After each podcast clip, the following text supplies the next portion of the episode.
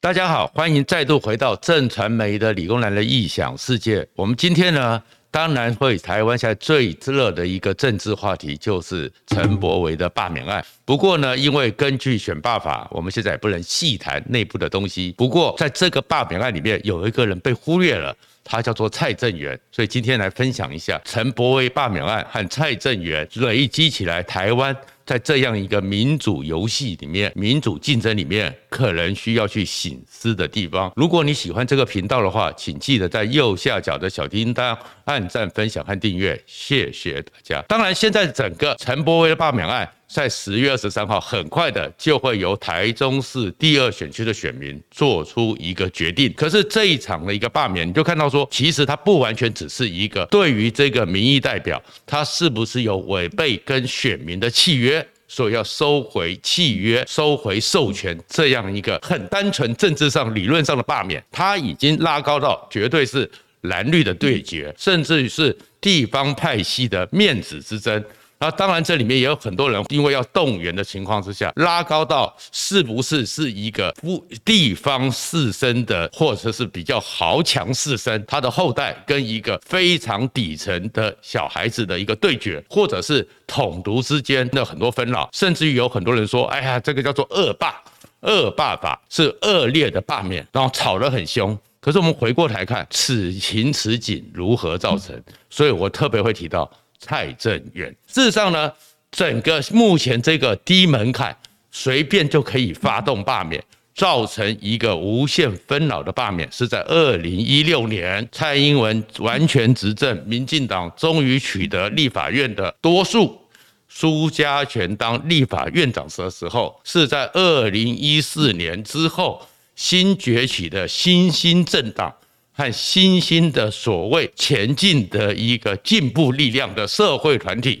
所推动的，修过了这样一个超低门槛，随时可以发动罢免的这样一个罢选罢法的修正。所以在当时的时候，其实很多人就很担心说，一个国家的制度需要有一个民主体系的一个完整性，绝对不能冲动式的立法、民粹式的立法。因为当时就很多人预言，当这样一个就是在像陈柏惟、黄国昌，还有很多民进党当时的像陈其迈讲的这个叫做人民主权的胜利，还权于民的第一步，这么一个实在是很多后患无穷的选罢法修正，会造成一个罢免游戏的开始。我这样讲不是特别这样子胡说八道，事实上你去翻资料，就从二零一六年到现在为止。包含这次的陈柏惟，已经是第十五次台湾根据新的选罢法的修正，这种超低门槛、超不合理的门槛，已经是第十五次了。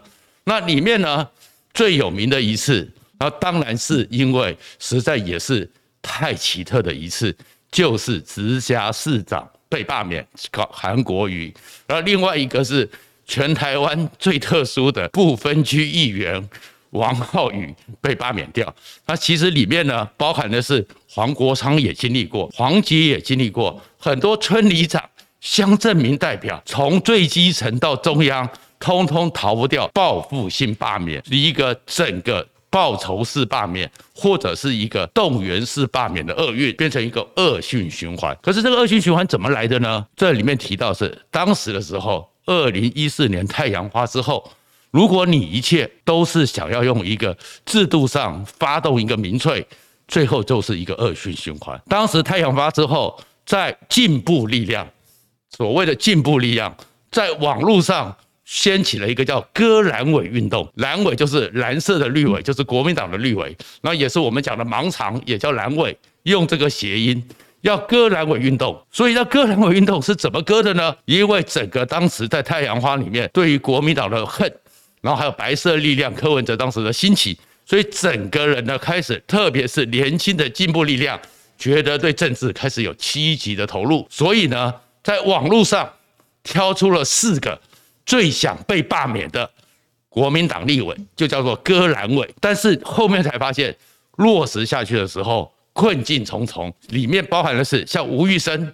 吴玉生当时就是反正就是很讨厌他。然后就把他罢免。所以你现在就想说，因为讨厌一个人去发动罢免，可是事实上我们就是这恶性循环起来的。吴玉生最后是因为高门槛的联署没过。所以吴玉生过了这一关，最后所谓他们挑了四个栏位里面，就是蔡正元过了联署当时的门槛，但是要罢免掉必须有百分之五十这样一个投票率，所以呢，最后整个蔡正元还是是二十四点九八，所以平安过关，蔡正元做到任满。所以在这个之后呢，这些进步力量和民进党的很多人就觉得说要修选罢法，要修选罢法，所以到了二零一。六年，整个国民党崩解，蔡英文王权执政，民进党第一次掌握整个立法院，配合这些进步力量和兴起的新兴政党，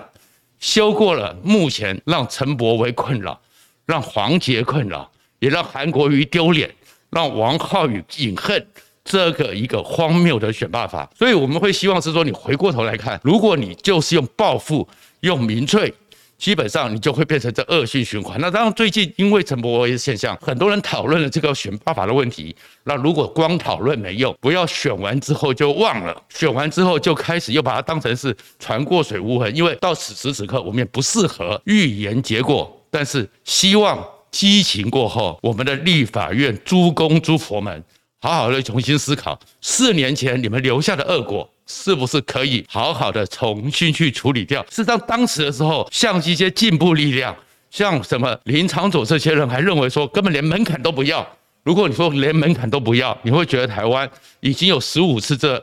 完全是报复型的地方恩怨型的罢免会没完没了。所以，包含门槛，最后是柯建铭设了这个门槛，但是还是造成这么多纷扰。这些门槛是合理吗？这些门槛是状况怎么样？总要去好好检讨一下。事实上。选举罢免是天赋人权吗？这件事情在学理上一直很有讨论。因为当时的时候，在整个孙中山孙大炮引进整个东方、整个中国文化里面，只有专制传统里面，孙中山引进了民主共和的概念。孙中山就引进的是卢梭的契约论，认为说总统和国家的所有官吏。都是被人民授权，是跟人民签约的，是一个契约。这本来就是民主的基本概念。那既然有契约就可以解除，所以孙大炮就想出了一个罢免。然后当然这个罢免在学理上讲起来多么的顺理成章，可是真正能够执行吗？难道人性里面其实选举和民主基本上定的东西是人性本恶，在人性本恶之下要有节制。要有限制，要去预想各种的配套措施，但是当时都没不清楚，所以呢，从民国二十五年张君迈的五五宪草，一直到民国三十六年，最后这部宪法出来，很自然顺理成章就把人民有选举、创制、罢免、复决这样的权利变成基本权利。可是后面你真要罢免一个人，你收回来之后，你要付出的政治动荡。将会有多高？那其实是一个很麻烦的。那当然，我们在修宪的那些先辈们，在他们也都知道。所以呢，最早的时候，你看总统的罢免门槛拉得极高。所以在当年的时候，当整个台开案、发票案、整个收购案一爆发之后，国民党当时在立法院还是多数。配合亲民党要发动罢免陈水扁，最后都过不了那个门槛，甚至最后动到红三军。可事实上，全世界的民主国家里面也都知道，罢免收回授权兹事体大。然后最重要的是，很多国家其实他们会是因为我是民主国家，你要决定一个人的罪，有很多模式。第一个，如果有明确的犯法，有法律的追诉；第二个。如果有明确的一些事证，就算你任期完毕之后，法律也会制裁你，或者是社会上让你无千夫所指、无疾而终，丢脸的会自己离开。所以你说，就算美国，美国有弹劾总统，到目前为止也只有三次，而且最后都没过。所以要罢免一个人是很困难的，但是你不能因为说啊，因为很困难，所以就在一个民粹的想法之下，随便的冲动式立法，随便的这个状况之下。造成的是后患无穷，政治不稳定的动荡永远在纷扰。而这个动荡里面，你怎么在一个这么变化快速、全世界竞争里面整合国力呢？那事实上，台湾的问题就在这里。台湾的问题就是，整个呢这种动这个民粹式的立法太快太多了。除了现在讲的一个这个罢免法以外，包含是台湾因为当时的一个结构。蒋介石拨迁来台湾，然后心里又幻想着他还统治着整个中国，所以台湾的整个制度和设计有中央政府、有省、有县，甚至于还有很多的州马路呢，都是大陆的什么西安啊、长安啊，什么乱七八糟。可是慢慢的民主化之后，一个国现代化的国家需要这样子吗？可是当时动审的时候，也不是仔细思考，就是因为宋楚瑜的野心太大。李登辉和当时的民进党、国民党就结合，为了要拱连战、拱萧万长，一九九七年就发动了修宪。动审之后，有是彻底的把整个过去省原来的业务，省永远在那三十几年、四十几年前扮演的角色，平均的、妥善的、有效率的分给各县市吗？没有。所以你会看到，就从动完省之后，台湾中央和地方少掉了中间起承转合、转成命令、执行命令这样的地方，造成我们水灾一出来的时候措手不及，食品安全出来的时候措手不及，包含连我们最近在防疫的过程中，中央和地方的卫生局常常有很多沟通、很多联系、很多体制都措手不及。在过去以前反而不会，为什么？因为是权谋性的立法。所以权谋性的立法付出的代价，也是我们现在常常面对到很多公共灾害、自然的灾害、食品安全、疫情防御的时候，上下不通气，经脉全断，整个七心八脉全部不串通，原因也是这个。然后再回到立法院也一样，最早的时候，李登辉和郝柏村在斗争，我想大家现在比较年轻，可能都不知道主流非主流斗争。那当时李登辉。为了把军权抓下来，把李把郝柏村弄弄前当行政院长，斗掉了李焕，把整个情况，然后用军权军权把它接收下来。结果后面呢，行政院长和李登辉两个人刚开始讲肝胆相照，后来搞到肝胆俱裂。可是后面呢，就因为这个状况又修法，当时的民进党也参与。所以有时候我们是觉得，这民主进步如果太权谋，会造成的这种进步其实是留下后遗患。所以呢，李登辉面对郝柏村这个行政院长，当然很不舒服。所以在李登辉的主导、民进党的配合之下，国共国民合作，造成的是把行政院长的附属权拿掉。本来呢，行政院长是有个附属权的，有个附属权就是。总统很多做事情的时候要经过行政院负责，而行政院长在立法院有个立法委员的同意权，所以行政院长要跟立法院才负责。可是你一下把附属权和同意权都拿掉，那现在行政院长呢就变得很特殊的角色。如果是一个强势的行政院长，就像李登辉讲的，行政院长就是跑腿的，那是一回事。但是如果你拿掉之后，你其实会造成民意之间没有一个对口单位，形成了一个。不知怎么去控制的情况，比如说像苏贞昌，他现在就大到蔡英文对他要客客气气，蔡英文也不是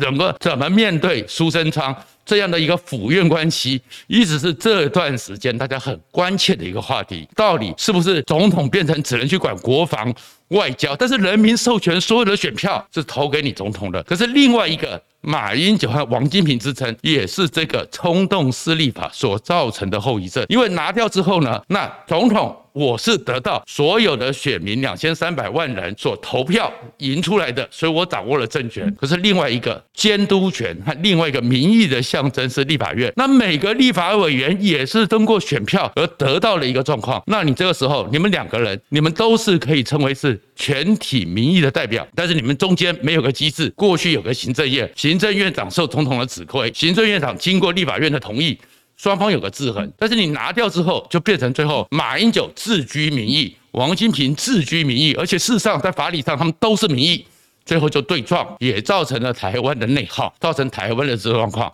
还是一个冲动性立法，然后这个罢免的无限上纲，最可笑的就是，也许罢免在收回的时候，因为像总统他的权力太大，或是像高雄市长韩国瑜他的权力他是行政权，每天的日行业务都在他手里，所以他怠惰掉，我们无法忍受任期满，我们把他给罢免，在法学理上有道理。可是民意代表呢？民意代表他代表的是这群民意在一个殿堂里面能够。代表他所代表的选民表达意见，所以甚至于说，像复数选区，像王浩宇要罢免王浩宇，需要的选票比当选一个立法委员还多，这不是荒谬？而且你动不动就对民意代表把他进行罢免，就会出现一个问题。那他代表了民意呢？他代表了民意，谁在立法院里面来代替他？谁在立法机构、议会里面来代替他？那个叫做民意黑数。如果一群民意在你这样一个永远是以强凌弱这样一个霸道之下，你什么都不用谈了，你什么都说不用处理了，因为有一群民意他就会觉得他永远被孤立，有一群民意就觉得他永远没希望，有一群民意就觉得他永远。不会有表达意见的地方，那会走向极端。你会看到说，我们这几年这种冲动式、权谋式，然后民粹式的立法，为什么会形成过去的时候，民进党时代的穷州、琼州啊？社会上我只跟你冲，我可以跟你撞，因为我觉得我没希望。或是国民党后面现在出现的韩流、张亚中流，这种只想冲、只想破坏一切，为什么？是因为我们制度上越设计越让他们觉得没有出口，他们就冲下去。然后另外一个，在这些状况之下，台湾还有个最危险的，叫做神格化立委、神格化立法，就是说一个神出来了，他讲的话你就要去配合他，你不配合他，你就会碰到一个极大的压力，造成的一个莫名其妙。最莫名其妙的就是林义雄他的立委减半。全世界刚刚讲的民主在国家，议员民意代表代表的是民意。其实你就是让更多元的民意有一个代表者，有个更多的政党能够进到这个立法机构，展现出来表达意思，让这个社会更多的讨论，更多不元的多元意见能够去融合。但是林英雄那时候就是确实没错啦，因为就是李登辉那时候动审之后，为了安抚那些省议员，就把像这个很多过去只是省议员层次的。进到台北中央政府，所以我们那段时间在李登辉末期叫做黑金政治，很多地方派系。都成为立法委员，很乱，所以大家对立法院很讨厌。那很讨厌怎么办？林义雄就出来说，立委减半，把他们统统砍一半就好了。这讲的是多么简单。但是为什么林义雄有这个声望？因为台湾社会四百年的特殊历史里面，过去在这个整个人民没办法当家做主，台湾人的悲哀，在政权上面动来动去，台湾人只能逆来顺受。高压忍受之下，台湾曾经投射出一种叫人格者，就是有一群人，他们可能在社会上威望很高，然后做身行事都让人尊敬，比如说蒋渭水，比如说杜聪明。比如说林献堂这种人格者，那都投射到蒋介石的白色恐怖的威权体制之下。林义雄因为他家里的苦难，加上林义雄真的做人行事非常持正，道德很公正，所以都是人格者。可是当人格者进入公共事务的时候，你已经变神的时候，你讲一个大家不能违逆的时候。那就麻烦了。比如说过去的时候，有个李远哲也是个神格者，所以最后的教改变成今天的模样。而当初呢，林义雄一出来就是立法委员，通通很糟糕，通通砍掉。一砍之后，一百一十三个，那一百一十三个，你就要分到台湾这边去，变成单一选区。你造成的结果是什么呢？这些立法委员在立法院里面五六个人串起来，就包了一个一个委员会，所以外交似乎什么反更容易分赃，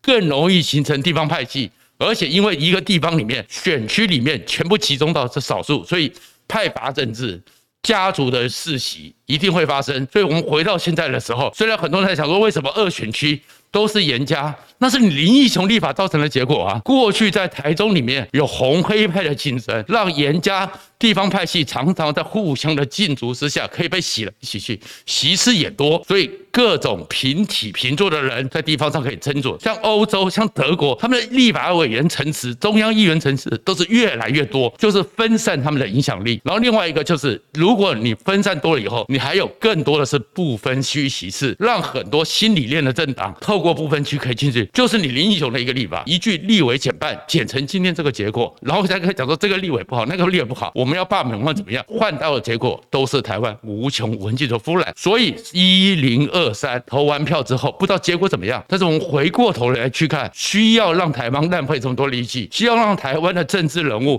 新兴的年轻人永远要去负担这种意识形态过去的历史残留，过去神格者、权谋者所留下的弊病吗？或许投完票之后。希望我们立法院好好的重新沉淀，修一个可长可久的民主体制，才是对人民最大的回馈。谢谢大家。